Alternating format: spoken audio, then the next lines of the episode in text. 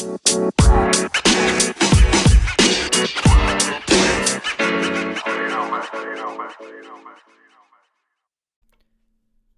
und herzlich willkommen zu Pflanzenbau statt Ackerbau, dein Podcast rund um nachhaltige sowie verantwortungsvolle Landwirtschaft. Mein Name ist Lukas Heumann und ich möchte dich herzlich willkommen heißen zum heutigen Thema der Folge, warum Betriebe von No-Till wieder zurückgehen. Dazu habe ich ein bisschen recherchiert, habe mir einige Foreneinträge durchgelesen, habe ein paar Interviews auf YouTube geguckt und bin so mit 9,5 bis 10 Punkten, je nachdem wie man es auslegen möchte, im Endeffekt da rausgegangen, die ich dir jetzt gerne vorstellen würde. Punkt Nummer 1 ist dabei der Hauptpunkt, auf dem die nachfolgenden Punkte aufbauen, da es eben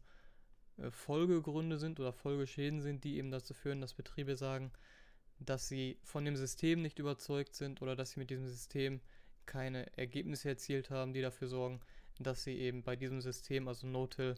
bleiben möchten und dann eben wieder zurückgehen zur, zur konventionellen Bodenbearbeitung, wie sie es eben vorher praktiziert haben. Punkt Nummer eins ist der Mangel an Wissen und der Mangel an Erfahrung. Ganz klar. Viele Betriebsleiter, zumindest habe ich das aus den Einträgen so für mich rausinterpretiert, sind anfangs der Meinung, dass No-Till nur heißt, dass man den Flug weglässt. Oder den Grober dann auch weglässt und einfach den Boden nicht bearbeitet, mit der Sämaschine drüber rattert und im Endeffekt nichts ändern braucht, nichts ändern muss. Und das ist ein ganz fataler Fehler, denn wenn du meinen Podcast schon ein bisschen verfolgst, dann wirst du ja auch schon in der einen oder anderen Folge gehört haben, welche Auswirkungen ein solches Denken, ein solches Verhalten hat, wenn man seinen, wenn man auf No-Till umstellt, aber eben seine ganze Fruchtfolge nicht daraufhin anpasst, wenn man seinen ganzen Boden nicht anfängt so zu behandeln, wie er behandelt werden möchte, wie er behandelt werden muss, wenn man eben auf Bodenbearbeitung verzichtet, da wir ja alles, was wir oder da alles, was wir vorher mechanisch gemacht haben, was der Betrieb eben vorher mechanisch gemacht hat, die ganze Lockerung, nun über die Fruchtfolge und über die Pflanzen und über das Bodenleben erfolgen muss, was sehr gut funktioniert, was auch wirklich besser funktioniert wie mit Bodenbearbeitung, da es ja der natürliche Prozess ist, dieser natürliche Prozess aber eine gewisse Unterstützung braucht, eine gewisse Herangehensweise braucht, damit er funktioniert. Und hier ist eben der Knackpunkt, die Ausgangssituation für viele Folgefehler, viele Folgeschäden, die die Betriebe eben machen, die sie dann dazu verleitet haben, wieder zurückzugehen von Nothilfe für sich zu sagen, dass es nicht funktioniert.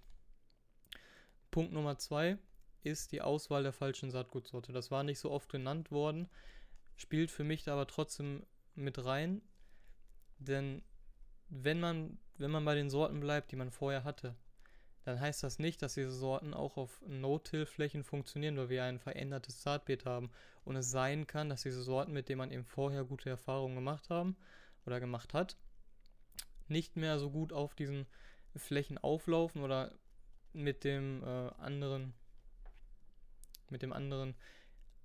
Umfeld, das sich ja ergibt, nicht so klarkommen, wie zum Beispiel eine Sorte, die eben besser damit klarkommen würde, die aber dann wieder auf dem normalen Saatbeet vielleicht nicht solche guten Ergebnisse erzielt hat. Dass die Betriebe eben hier nicht anfangen, intensiver Saatgutversuche zu machen, zu gucken, was eben auf ihren Flächen jetzt besser funktioniert, was Erfolge erzielt und was eben keine Erfolge erzielt, weil sie eben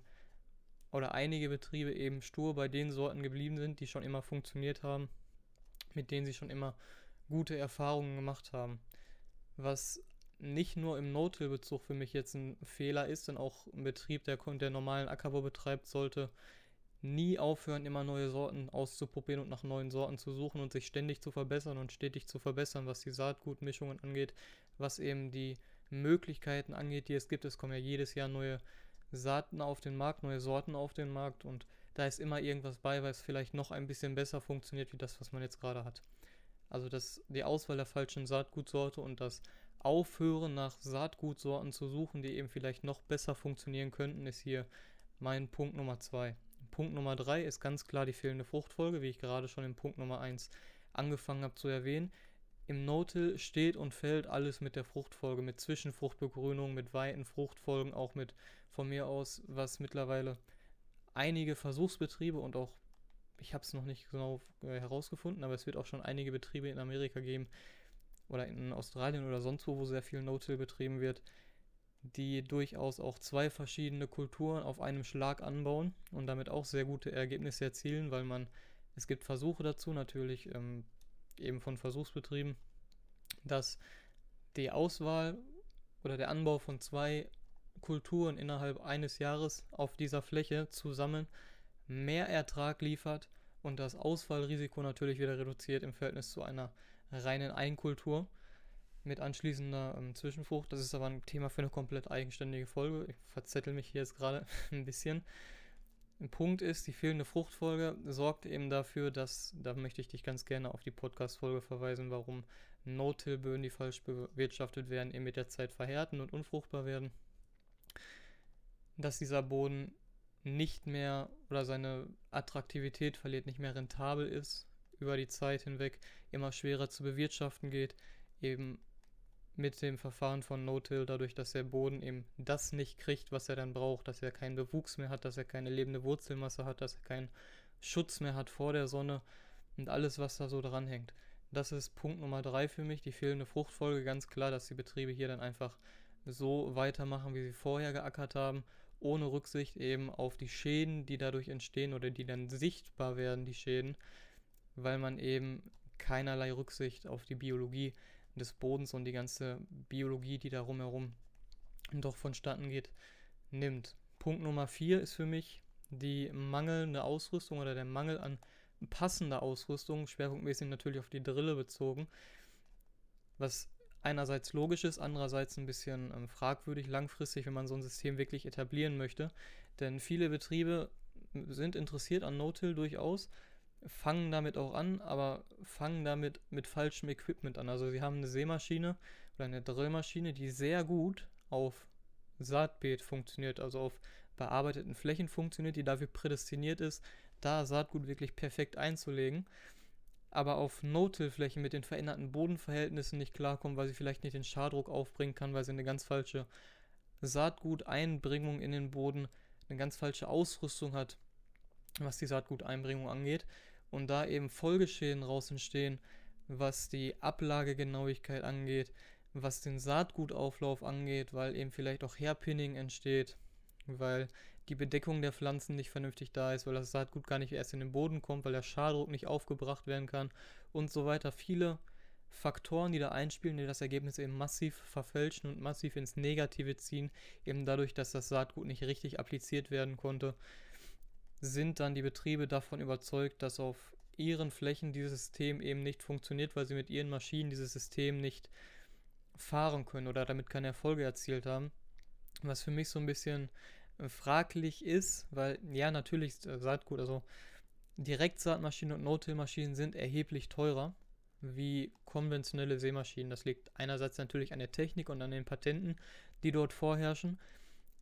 aber auch daran, dass sich die Hersteller meiner Meinung nach die Tatsache, dass man auf Flug und Grober und sonstige Bodenbearbeitungsgeräte einfach verzichten kann, was kosten lassen. Sozusagen einen kleinen extra Obolus dafür, dass man nicht andere Geräte wieder kaufen muss. Und wenn so ein Betrieb sowieso vor der Entscheidung steht oder sich sowieso dafür interessiert, ähm,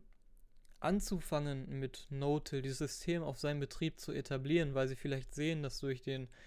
schwindenden Niederschlag oder durch, ver durch veränderte Witterungsverhältnisse mit der momentan betriebenen Wirtschaftungsweise keine nutzbaren Ergebnisse mehr erzielt werden können, dass sich dieser Betrieb dann querstellt, dieses Geld in die Hand zu nehmen oder so eine Maschine zumindest zu mieten, zu leasen für ein Jahr, auszuprobieren für eine Saison, sondern fest daran festhält, eben nicht dieses Equipment anzufassen, sich nicht mit diesem Equipment zu beschäftigen. Das war so ein Punkt, den bin ich auch überraschend häufig drüber gestoßen, dass eben viel darüber gemeckert wurde, dass das mit der Technik, die man hat, nicht funktioniert und dass die Technik, die vorhanden ist, so teuer ist,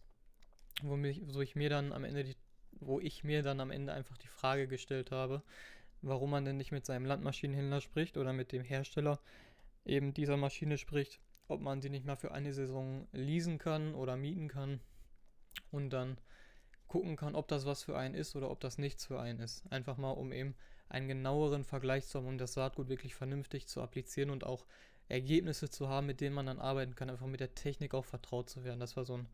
ähm, Punkt, den fand ich ein bisschen schade, muss ich ehrlich sagen, dass da quasi so ein Desinteresse daran vorhanden war, eben nicht auf neue Techniken zurückzugreifen. Punkt Nummer 5 war der Versuch, die Inputkosten zu reduzieren, beziehungsweise die Inputkosten, was den Pflanzenschutz angeht, eben nicht, also versuchten sie einfach gleich zu halten, wenn ich das jetzt richtig verstanden habe. Denn der Betrieb oder die Betriebe waren eben davon ausgegangen, dass sie, wie bei der Bodenbearbeitung, halt wenn sie Bodenbearbeitung betrieben haben, haben sie sich ein oder zwei ähm, Herbizidmaßnahmen eben gespart, dadurch, dass sie Unkräuter eben mechanisch vernichtet haben und nicht chemisch vernichtet haben. Dass die Betriebe dann versucht haben, mit diesem gleichen Herbizidaufwand in den ersten Jahren oder in den Versuchsjahren, die die das eben gemacht haben, ihre Flächen sauber zu halten, was natürlich weniger gute Erfolge hat, da dadurch, dass man die Herbizidanwendungen versucht gleichzuhalten, nicht die Chance hat, die also alle Unkräuter unbedingt zu erwischen, da manche vielleicht zu früh schon oder erst auflaufen, wenn das wieder, ähm, wenn sich das Pflanzenschutzmittel schon abgebaut hat oder andere vielleicht wieder zu groß waren, um noch von diesem Pflanzenschutzmittel angegriffen zu werden. Und solche Geschichten eben, dass sich dort dann langfristig Resistenzen gebildet haben, die man auch nicht mehr chemisch bekämpfen kann, wo dann wieder die mechanische Bodenbearbeitung bevorzugt wurde, um eben diese Unkräuter wieder zu unterdrücken. Was auch wieder eine falsche Herangehensweise war, denn im Endeffekt, wenn man sich das vernünftig rumrechnet, sparen die Betriebe ja sehr viel Zeit, sehr viel Arbeit, abgesehen von den Bodenressourcen, die sie sparen, also Feuchtigkeit, gerade Wasser in so trockenen Regionen und natürlich die Abnutzung der Maschinen, was den Verschleiß angeht, was die Menge der Maschinen angeht, die man braucht. Dazu dann die Wartungskosten, die wegfallen ähm, dass da einige Betriebe nicht unbedingt, das ich will jetzt nicht sagen, darüber nachgedacht haben, aber ihre Prioritäten einfach falsch gesetzt haben und sich somit auch Folgeschäden mit in die Flächen gezogen haben, was eben durch die falschen Herbizidanwendungen gekommen ist, wo dann eben auch Resistenzen entstehen in den Flächen, die die noch sehr lange begleiten werden. Punkt Nummer 6 ist daran angegliedert die mangelnde Behebung von Nährstoffmängeln. Hat einfach den Grund, dass dadurch, dass der Boden nicht mehr bearbeitet wird, nicht mehr bewegt wird, das ganze Bodenleben, was ja vorhanden ist, anfängt wieder aktiv zu werden, anfängt zu arbeiten und auch Bodenleben, das vorher gar nicht aktiv war, weil es nicht die Chance dazu hatte, weil es nicht die Umgebung hatte, die es brauchte, anfängt aktiv zu werden und sich wieder zu etablieren. Wenn das passiert, dann hat man natürlich einen oder dann herrscht in diesem Boden ein massiver Nährstoffbedarf alleine für dieses mikrobielle Leben. Und dieser Nährstoffbedarf, den dieses mikrobielle Leben hat, der sorgt einfach dafür, weil es dominanter ist, was die Nährstoffannexion angeht, als die Pflanzen, die Wurzeln, sorgt dafür, dass bei den Pflanzen nicht mehr die Menge an Nährstoffen ankommt, die eben dort ankommen würde, wenn der Boden bearbeitet worden wäre. Das führt in den ersten Jahren natürlich zu Ertragseinbußen, dadurch, dass der Boden sich im Aufbau befindet und der Boden sich erst etwas nimmt und das, was dann übrig bleibt, eben für die Pflanzen verfügbar ist. Langfristig führt das dann aber auch dazu, dass der Boden eben gesünder wird. Nur da die Betriebe sich eben nur kurzfristig damit befasst haben, teilweise, oder einige Betriebe sich eben kurzfristig damit befasst haben, haben sie auch nur erlebt, dass ihre Erträge massiv zurückgehen auf einigen Flächen mehr, auf anderen Flächen natürlich weniger. Und dann dieses negative Ergebnis dieses geringeren Ertrages gesehen haben, im Verhältnis zu eben dem höheren Ertrag, den sie auf den konventionell beackerten Flächen haben. Und daraus dann ihre Rückschlüsse gezogen haben, dass das nicht funktioniert, weil der Boden kann ja nicht gesund sein, in Anführungszeichen, denn wenn der Boden ja gesund wäre, also das hätte, was die Pflanze bräuchte sozusagen, die Erträge auch andere wären. Da wurde sich dann aber von einigen Betrieben, zumindest habe ich das so rausgelesen, nicht damit befasst oder nicht ausreichend damit befasst, warum das denn passiert und wieso das jetzt gerade vonstatten geht. Also die Behebung von Nährstoffmängeln aufgrund der Aktivierung des Bodenlebens war eben hier auch ein Punkt, der da mit reingespielt hat oder der für mich definitiv erwähnenswert ist. Punkt Nummer 7 ist einfach die Tatsache, dass die Betriebe wenig bis keine Rückstände auf den Flächen hinterlassen und auch, wie schon am Anfang erwähnt, mit der Fruchtfolge eben hier keine Fruchtfolge etablieren, was auch dazu führt, dass eben keine Rückstände auf diesen Flächen sind, beziehungsweise keine bewachsenen Wurzeln auf diesen Flächen sind, die in erster Linie natürlich den Boden schützen vor Hitze, vor Niederschlägen, vor Winderosion, wenn der Boden blank liegt, aber eben auch Nahrungsquelle sind für die ganzen Bodenlebewesen und Bodenorganismen. Das kann von der Mulchdecke eben bis zum bewachsenen Boden reichen, wobei ein bewachsener Boden natürlich immer besser ist mit lebenden Pflanzen wie eine reine Mulchdecke, da nur ein Boden, auf dem totes Material liegt, natürlich auch wieder für Pilze und für, für das mikrobielle Leben, das auf die lebenden Wurzeln angewiesen ist, eben nicht sonderlich von Vorteil ist. Punkt Nummer, das war jetzt 7, glaube ich, Punkt Nummer 8 müsste das jetzt sein. Ja, genau, Punkt Nummer 8 ist das jetzt. Die mangelnde Liebe zum Detail. Damit meine ich einfach, dass die Betriebe sich nicht genug mit ihren Flächen beschäftigen oder nicht mehr auf diesen Flächen unterwegs sind, wie vielleicht auf ihren konventionell bearbeiteten Flächen. Hat den Hintergrund, dass zum Beispiel, wenn die Fläche gepflügt wurde, erstmal alle Unkräuter beseitigt wurden und man, wenn man schnell war, seine Hauptkultur eben etablieren konnte und diese Hauptkultur etablieren konnte mit einer Vorauflaufbehandlung, was eben dafür gesorgt hat, dass der Unkrautdruck von vornherein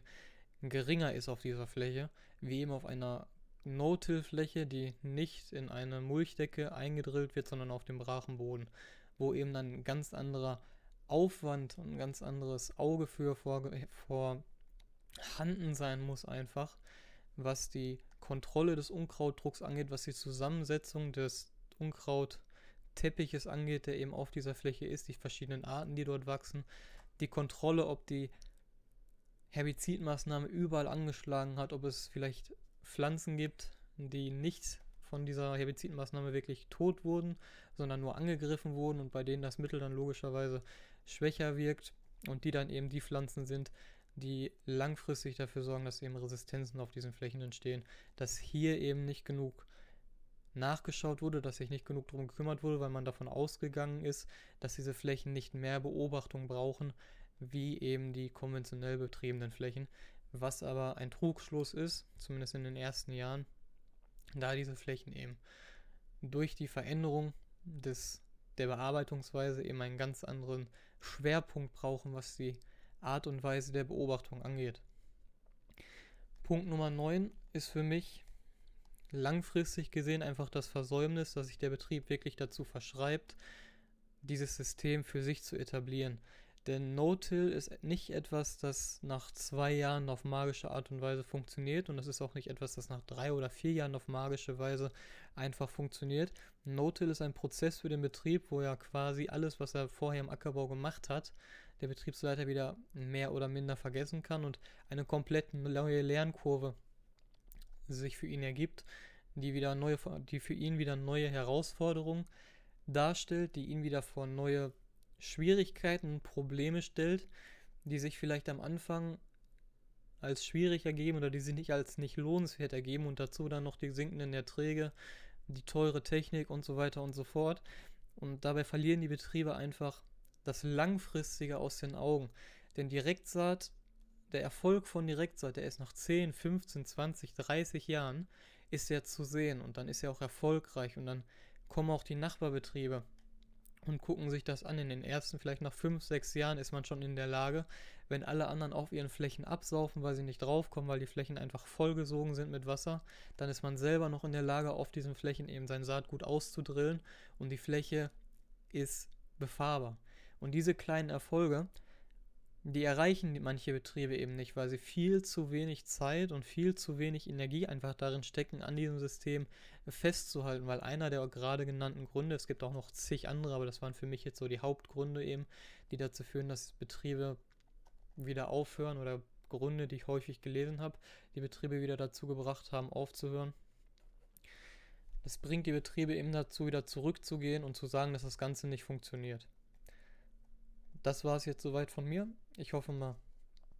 dir hat das Spaß gemacht, dieser Folge zuzuhören. Das war nur so eine kleine Zusammensetzung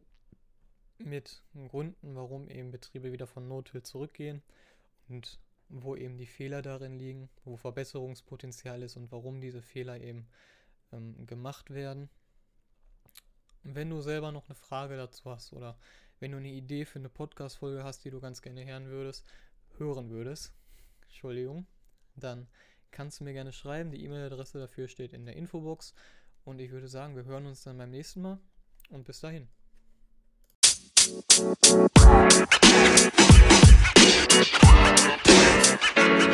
know, man. You know, man.